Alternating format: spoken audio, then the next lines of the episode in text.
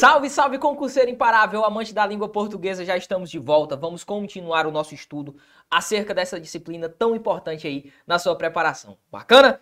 Professor, estamos estudando o quê? Estamos no tópico tipos de sujeito, mais especificamente resolução de questões. Essa matriz aqui é uma matriz de teoria e questões. Tenho certeza que você vai aí muito bem na sua prova, tranquilo? Acompanhe comigo, por favor, a questão de número 1 que diz o seguinte: assinale a alternativa correta quanto à classificação do sujeito da oração. No espaço também haverá também haverá venda de alimentação pelas EPPs, APPs, melhor dizendo, do Centro de Educação Infantil da Vila Itoupava e espaço de recreação com brinquedos infantis. Tranquilo?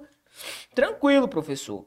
Uh, ele quer a classificação do sujeito. Vamos lá. A primeira coisa que nós vamos fazer é encontrar o verbo. O único verbo aqui que nós temos neste texto gigante é o verbo haver. O verbo haver, no sentido de acontecer, ocorrer ou existir, você já sabe, ele é um verbo impessoal.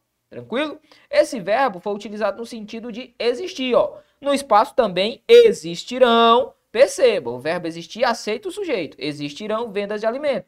Se fosse o verbo existir, tranquilo, existirão vendas de alimento, perfeito. Mas como eu estou com o verbo haver no sentido de existir, ele é impessoal. Logo, eu não tenho um sujeito. Das duas, uma. Ou a banca chama de oração sem sujeito ou de sujeito inexistente. Vamos ver? Item A, sujeito composto, não. Item B, e simples também não. Item C, indeterminado, não.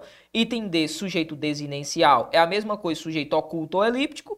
Só nos restou o sujeito do item E, sujeito, oração sem sujeito. Ou sujeito, ainda ela pode chamar de sujeito inexistente. Bacana?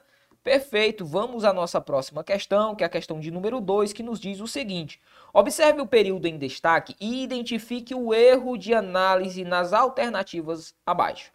Nas palmas de tuas mãos, leio as linhas da minha vida. Perfeito. Ele diz o seguinte: nas palmas das tuas mãos, indica um expresse, um expresse uma expressa, uh, expressa, ou melhor dizendo, uma ideia de lugar. Vamos ver, professor, nas palmas das tuas mãos. Nas palmas das tuas mãos, de fato, representam o, o lugar.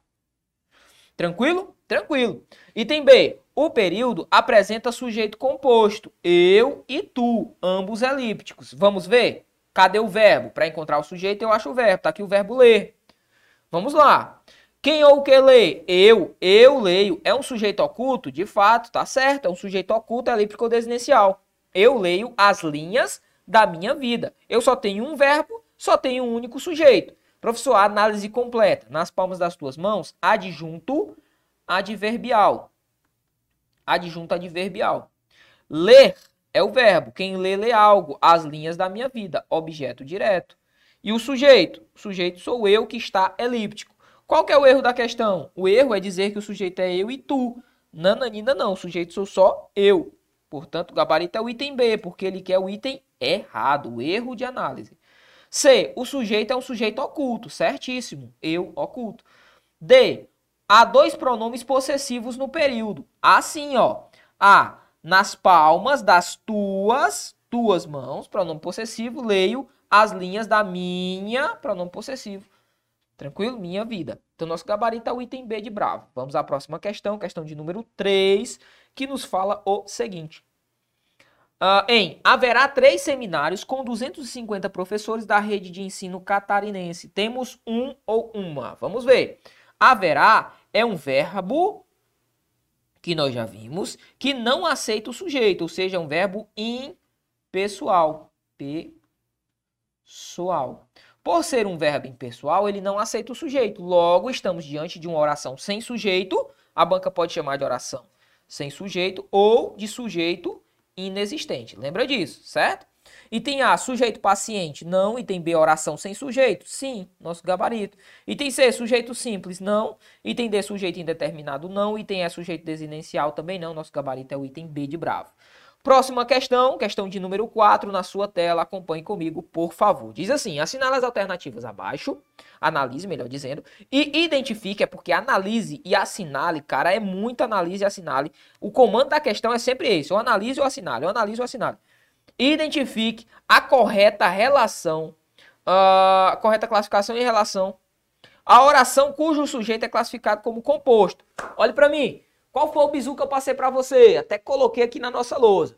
Quando nós estivermos trabalhando com o sujeito composto, você vai lembrar que sujeito composto vai ter o E, o E, a figura do Ezinho, ó, conectivo, unindo a figura das minhas orações ou dos meus termos de mesma classificação, ou ainda, ou ainda, essa vírgula que vai unir os termos de mesma função. Perfeito? Perfeito. Então vamos buscar, é só buscar um sujeito que tenha vírgula ou E. E tem A.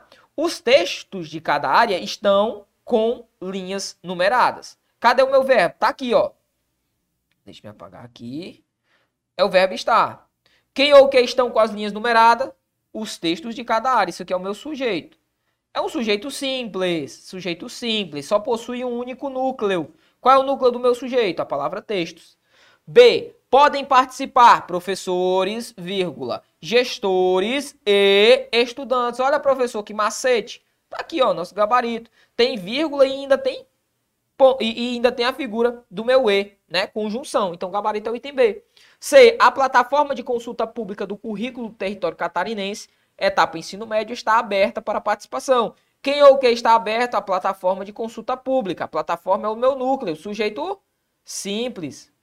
Para ser composto, ou vai ter o E ou vai ter a vírgula. Então tá errado também, não pode ser o item C. Só ratificando que o gabarito é o item B. D. O texto está dividido em quatro áreas do conhecimento. Quem ou que está dividido em quatro áreas do conhecimento? O texto, sujeito simples. A consulta pública, no item E, que recebe sugestões até 26 de fevereiro, tem como foco a definição do currículo seguindo a base nacional comum curricular, que eu tenho dois verbos. Eu tenho o verbo recebe e tem um verbo ter, certo? Cuidado. O sujeito do verbo receber é o que? Ó, a consulta pública que recebe. Esse que retoma a consulta pública. É como se eu dissesse, a consulta pública recebe. Mas só que esse consulta pública está sendo substituído pelo que? Então qual é a função do que? O função da, a função do termo consulta pública. Perfeito. Sujeito simples, né? Sujeito simples. O que é um sujeito simples? Perfeito. Aí eu tenho aqui o tem. A consulta pública risca tudo isso aqui, ó. A consulta pública tem como foco. Consulta pública, sujeito do verbo ter aqui, simples também. Perfeito. Gabarito, portanto, item B. Vamos à próxima questão, questão de número 5, que diz assim: Assinale a alternativa na qual o verbo haver foi empregado de forma gramaticalmente aceita. Professor, este tipo de análise, como que nós faremos? O seguinte, acompanhe comigo o nosso quadro, por favor. Vamos fazer o seguinte. Eu vou indicar aqui para você quando é que você vai ter este verbo, nosso querido verbo haver, como sendo um verbo pessoal. Por quê, professor? Porque existe a possibilidade de o um verbo haver ser um verbo pessoal, ou seja, aceitar o sujeito. Quando é que o verbo haver ele vai ser pessoal? Vou indicar aqui, fazer os macetinhos aqui, para que você gabarite essa parte também. Então, é o seguinte, ó. Eu tenho o verbo haver. A regra é, o verbo haver vai ser um verbo impessoal. O verbo haver será pessoal no seguinte. Pessoal. Quando? Será pessoal. Vou até indicar aqui para você. Será pessoal. Será pessoal. Quando quando for o verbo o verbo auxiliar auxiliar em uma locução verbal locução verbal verbal. E o verbo principal, o verbo principal não for, não for outro, outro verbo, outro verbo haver. Então, é o seguinte, o verbo haver vai ser pessoal quando o verbo auxiliar em uma locução verbal e quando o verbo principal não for outro verbo haver. Então, necessariamente eu vou estar trabalhando com dois verbos, porque uma locução é formada por um verbo auxiliar. Por exemplo, há de existir, existir pessoas, pessoas boas. Perfeito? Perfeito. Perceba que, neste caso aqui, eu estou diante de um caso em que eu tenho o verbo haver como verbo auxiliar. O verbo auxiliar é sempre o primeiro, eu vou chamar de VA, verbo auxiliar. Aqui, verbo principal, vou chamar de VP. Tranquilo? Tranquilo. Há de existir pessoas boas. Ora, professor, vamos com calma. Primeira coisa que eu vou fazer é, o verbo haver auxiliar é auxiliar. Há de existir pessoas boas. Ele é o auxiliar porque ele veio primeiro. Verbo auxiliar. Perfeito. Aí você vai para a segunda análise. E, e, este E aqui é aditivo, e o verbo principal não for outro verbo haver. Perceba, quem é o verbo aqui, o principal? É o verbo existir. É outro verbo haver? Não. Então, o correto aqui não é há de existir pessoas boas. Nananina, não. O correto aqui é hão. Hão de existir, hão de existir pessoas boas, tá certo? Então toma muito cuidado com isso. Agora olha o outro exemplo, ó. A ou ão de haver a ou ão de haver pessoas, pessoas, pessoas boas. E aí, professor, agora deu problema, não deu? Deu sim. Ó, será pessoal quando for o verbo auxiliar. Ele é o verbo auxiliar? Aqui, ele é o auxiliar. Perfeito? Aqui o verbo principal. Ele é o verbo auxiliar? De fato, ele é o verbo auxiliar. Só que cuidado. E o verbo principal não for outro verbo haver. Cuidado, olha aqui, ó. Há de haver. Perceba que o verbo principal também é o verbo haver. Se o verbo principal é o verbo haver, toda a minha relação é impessoal. Então perceba, o correto aqui é há de haver pessoas felizes ou hão de haver? Há de haver pessoas felizes. Perfeito. Por quê, professor? Porque o verbo haver está como principal. Perceba aqui, a ideia associada ao verbo haver pessoal é uma ideia aditiva. Ele precisa ser o auxiliar e, e, olha o que eu estou falando, e, e, o verbo principal não pode ser o verbo haver, tranquilo? Sendo o verbo haver o verbo principal, morreu Maria Preá, não tem como ser pessoal. Vamos à nossa questão? Só isso? Só isso. Bora lá. Item A diz assim: Haviam duas pessoas na festa. Opa, calma aí. O verbo haver tá sozinho, não aceita sujeito, então não pode flexionar. Correto aqui é havia. Havia duas pessoas na festa. B. Eles haviam comprado. Opa, professor. O verbo haver aqui é o verbo auxiliar, porque é o verbo que veio primeiro. O segundo é o verbo principal, mas perceba, o verbo auxiliar é o verbo haver e o principal é o verbo haver? É não, então está perfeito. Gabarito letra B por hora. Vamos ver o item C. Hão de haver casas à venda. Opa, calma, calma, calma. Hão de haver, quem é o verbo principal? É o próprio verbo haver, então é há de haver. Tranquilo? Há de haver. D. Haviam amigos verdadeiros. Haviam? Quem ou o que haviam? Amigos verdadeiros. Dá vontade de chamar de sujeito, né, professor? Dá. Mas isto não procede, porque o havia está sozinho. E sozinho no sentido de existir, existiam amigos verdadeiros, ele é impessoal, então não aceita sujeito. E o item é a moça é bela. Cuidado, este a aqui não é o verbo haver, é o a preposição, ou melhor, é o a artigo, né? A moça é bela. Tranquilo? Deveria ser o verbo deveria ser o artigo a e não o verbo haver. Perfeito, professor. Então vamos evoluir. Nossa questão, gabarito, letra B de Bravo. Vamos à nossa, nossa próxima questão, que é a questão de número 6, que nos diz o seguinte. Tem um texto, aí o texto nos repassa o seguinte. Vamos lá. Uh, no texto, os vocábulos uns e outros relacionam-se entre si por meio de uma estrutura de paralelismo. Pode-se afirmar que sintaticamente exercem a função de esses termos aqui, ó, uns e outros. Vamos ao nosso texto? Bora lá, ó. Uns está bem aqui, uns está bem aqui.